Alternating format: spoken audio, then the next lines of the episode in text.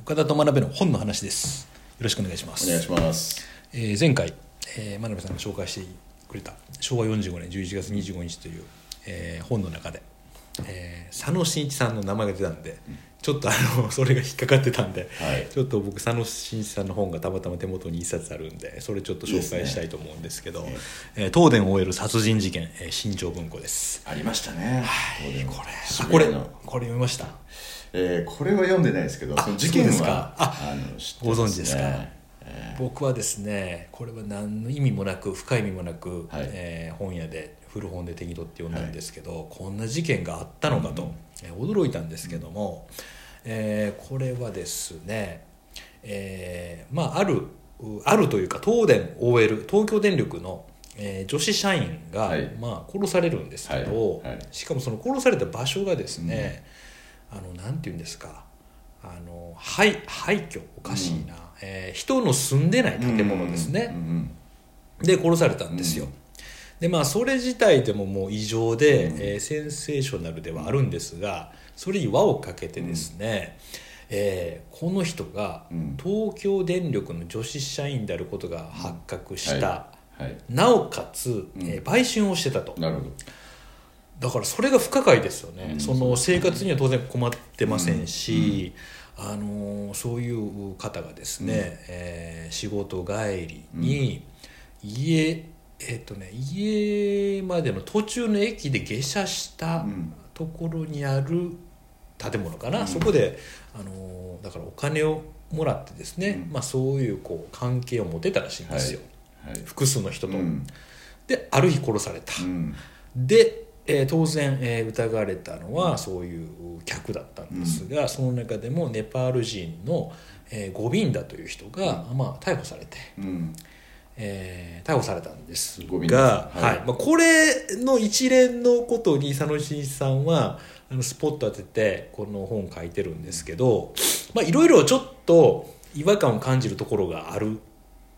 ということで。なるそれはあのネパール料理店でゴビンダが働いてて、現場まで行く時間とか、あとその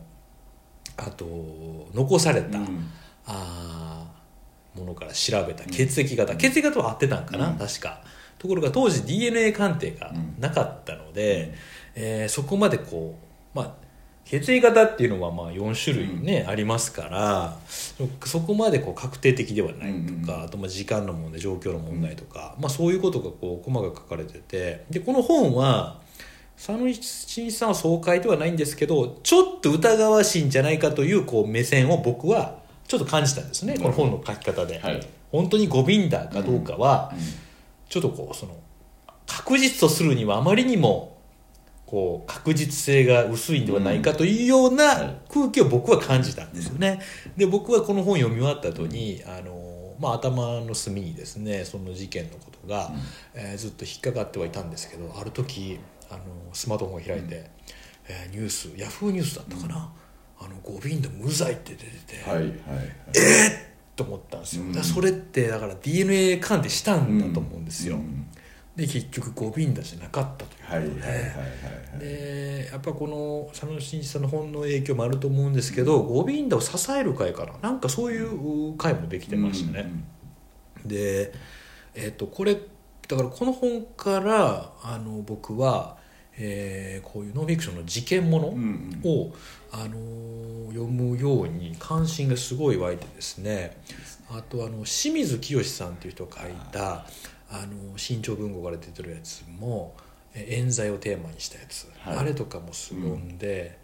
うんやっぱそういうこの本きっかけにやっぱそういうことにすごい関心あがこれがこう犯罪ノンフィクションをそう読むできすっかけになったんですねそうですえで確かにその過ぎ去った後にうんこと細かく調べてみると、まあ確かに起こった冤罪、うん起こるまあ冤罪起こるんですけど、だけどそれぞれの立場になったら、まあ人間やからうんどうしてもこう、あの自分にとってのね、はいあのメリットデメリットにですか、えはい追い込まれたら考えてしまう人間の作業があって、まあ、そういうふうに作用したらこうなってしまうっていうのが、まあ、いいことではないんですけどね、うんえーまあ、なんかやっぱそういうこう業人間の業というかねそういうのをいいですね感じますね。いやまあ、あのなのでこの東電を得る殺人事件、えーこの本が出た時は当然あのコビンダー逮捕されてる途中だったと思うんですけど、うん今となっては無罪でねよかったですねえーなんかけどゴビンダもゴビンダさんも、うんえーすごい長い間やっぱり自分の人生をおーまあ、無駄にというかね、うんえーししされたんでね、うまあなんかうーんなんかね、うんえー一人の人生そうですにねこう気持ちを寄せたらはいすごくこうなんかいろんな気持ちが渦巻いてはくるんですけどね、警察もなんか一度こういう検察か一度こういうはい一つ一人こう容疑者捕まえて、はいまあ自白まで持っていった場合ですね何としてもそれここからこう引き下がりたくないみたいなそうですとねころがどうしてもそういうね組織の論理みたいなのが働いてしまうそうなんですよことありますよねそうなんですよね、冤罪事件で大体そうやってねそうなんですよねあの一度そのストーリーで行くと決めたらもうねまあそれ、まあ、違う証拠が出てきても、まあ、なんとなくそれはほっといちゃうそうですねほっといちゃうっていうようなところはありますよねそうですね。なんか最近真鍋さんはいやいやあのー事件ものではい思い出したんですけど、はいあれですよねまあまあ佐野真一さんも好きでですね、はいあのー例えば天粕正彦っていうね、はいあのー満州の満永とか満州をかなりこう、元陸軍でですね、はい大杉栄を殺したと言われていておー満州に行って満州で牽制を振るった、はいはあの旧元軍人の話を書いた「乱心の荒野」っていう本とか、いはいはいはまあ、この間もちらっと言いましたけど、えーと大英の中内勲さんはいね、はいカリスマって、まあ、あれもめちゃくちゃ面白くてい。いいですそれねはあ。まりビジネス書読まないんですけど、はいビジネスマンの、はいえー変な伝記をよく読む、 いまあそのさはいはいはい佐野さんのそのねちっこい取材力っていうのはねめちゃくちゃ好きですよねそうですえー読んでて面白いですわかります。えーで佐野さんじゃないんですけど、はいあのまあ、それもあの著名なノンフィクションライターの、はいえー鎌田聡さんのはいはいはい橋の上の殺意」っていうはいはいですね、あのーですねあのーまあ秋田でですね、はいあのー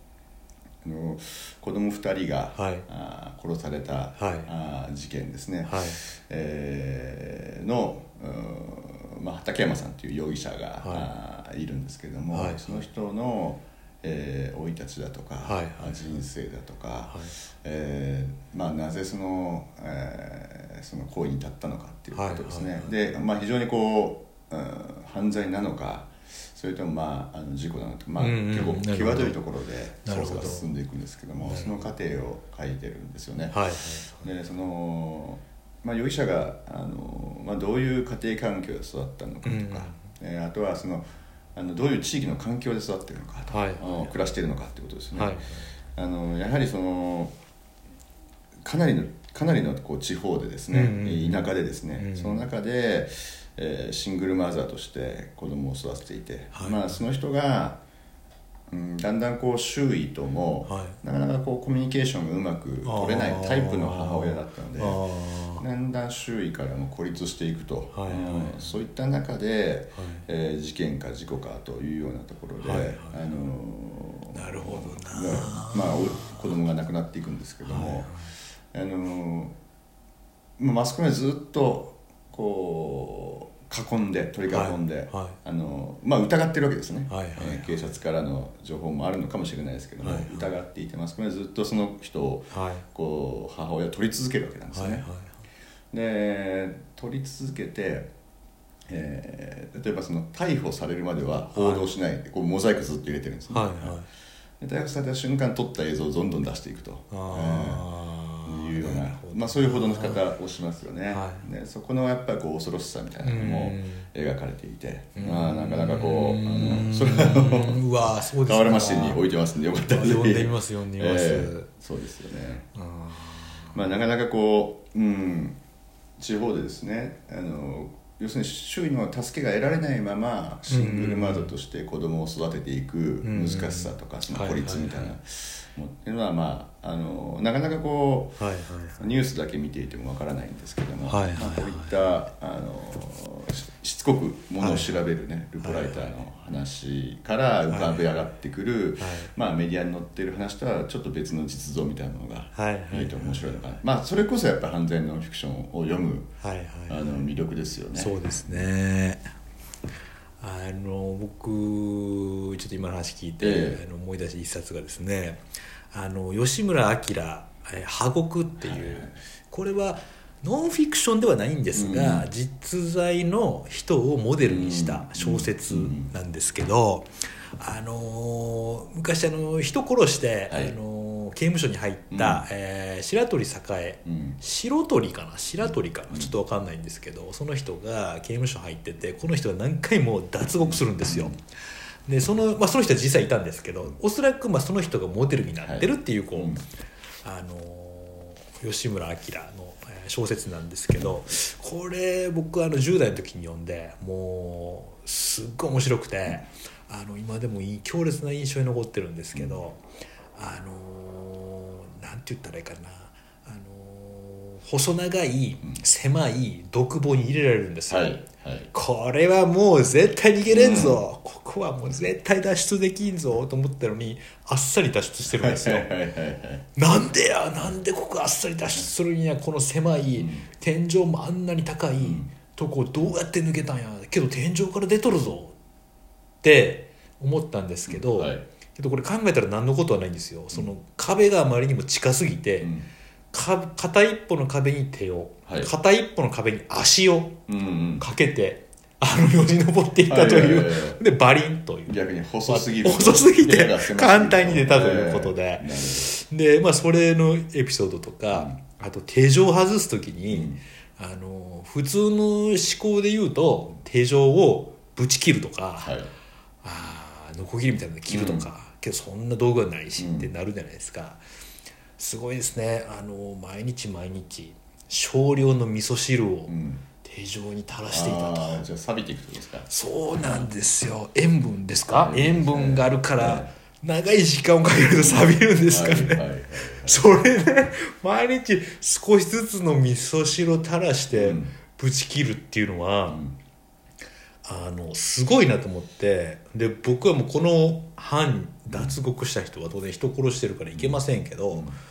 この頭の良さ、はいしかも体力もあるんですよ、はい起点も効く、う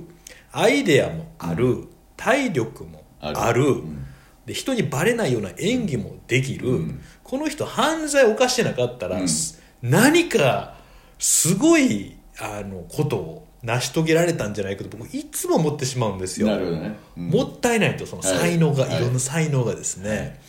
だからこの世にはですね、その向ける方向がずれただけで、うんあの報われない才能というか、が世の中にはいっぱい落ちてるんやろうなっていうことも、この小説を見てちょっと思ったんですよ。まあ、計画的だしそれをちゃんとこうコツコツやる力があるあっていそうなんですよ、、継続えー力、えー継続力ですねこれだから一発のいいその時のアイデアだけではダメで、やっぱりあのコツコツコツコツやれる辛抱強さもね、持ち合わせてますよね、あのー体も柔らかいでしょうねそうでしょうね いやこれは僕すごい人やなと思ってあのあこれ吉村明は、えーだからこの小説から僕好きになったかな、あうとで吉すね村明はあの食べ物のエッセイとか、あと「戦艦武蔵」とか、あのまあ、ちょっとこう事実を元にしたような、あー話もいっぱいありますしエッセイも結構そうねですね面白いなんか文章もこうなんて言ったらいいかな静かで抑制が効いてるんですけどね。いやー静かですよ吉村さんって本当にこうよくよく調べて書かれる人なんそうでですね多そう分ですほねぼ、ほぼ実話なんでしょうねそうですねあのできるだけこう作家側の想像力っていうのをこう抑えて抑えてそうですね書くというなんかすごい作家さんですよねそうですね。あのゴールデンカムイっていう、はいはいあのちょっと、うん数年前かな、はいあの流行った、はい北海道を舞台北海道とか、はいあの北方領土みたいなんですね、あのアイヌ民族はいとはいはい日本人と、あとロシアとみたいなですね、はいはいそういったこう、えー明治時代のですね、はいいえーいろいろごたごたを描いた、はおもしあの結構人気な漫画があるんですけえーども、そこに出てそこにですね、はいはいあの脱獄王白石っていうのが出てくるんですよねあそうなんですか。多分その人はあーここの方がモデルになっているあそうでしょうと思んねです。よあそれは多え分そうでしょうえそうねです。よね、えなんか名前もちょっともうえ近いし、絶対そうですよ北海道ね。多分北海道合わせそうですそうでええすそうです。なのでええそうなんやですからこうやっぱりこうだ脱獄ファンってそのじゅ業界があるか知らないですけど脱獄ファンからしたらこ の人は脱獄ファンからしたらレジェンドえでしょうレジェンドですよねでこれ行って面白かったんが、当然人殺して刑務所入ってますから、ええ絶対ダメな人なんですが、えー脱獄して、うんまた捕まって入れられる、うんだけどまた脱獄する、うんでまた入れられる、うんそれを周りの人知ってるんですよ。なるほどほんならあのーえーこれ昭和11年17年19年な23年とかその時代なんですけど、あのー周りはねちょっとした期待や希望をこの人にちょっと感じるんですよなね、るほどこの小説の中では。あのまたやってくれんじゃないかと そうなんですよ本当はダメなんやけどはいはそいうなんかこう少し心の中で実はちょっとこう希望になってたりとか、彼もあれですかもうまあん脱獄したくて入ってるようなところあるんこですれもしかしたらね、ええ僕も思うんですよ、ええこれこんだけの能力あったらえ逃げっぱなしいけるやろと思うんですけまど、あ、逃げる能力もあるはずなんですよねそうなんです、ええけどやっぱ帰ってくるんですよそうですねこれもしかして脱獄するためにまたそうですねわざと捕まってるんちゃうかみたいな見方も確かやっぱりこにうできますね、壮大なゲームとして脱獄そうですねゲームを捉えていてそうですね何年かかけてそうですねやるっていうですねまあそのゲームの環境に身を置くためにあえて捕まってるって可能性もありますよねそうですねだとしたら相当な大物です、 そうですねいや素晴らしい心技体整ってないと脱獄できませんからねそうでですね素晴らしいと思いますえーぜひあの今から寒くなるときに、えーこのすごい寒い土地で何回も脱獄した人の、えー話読んでいただけたらと思います、えー吉村明破国でしたじゃあ、えー今回もありがとうございました、はいどうもありがとうございました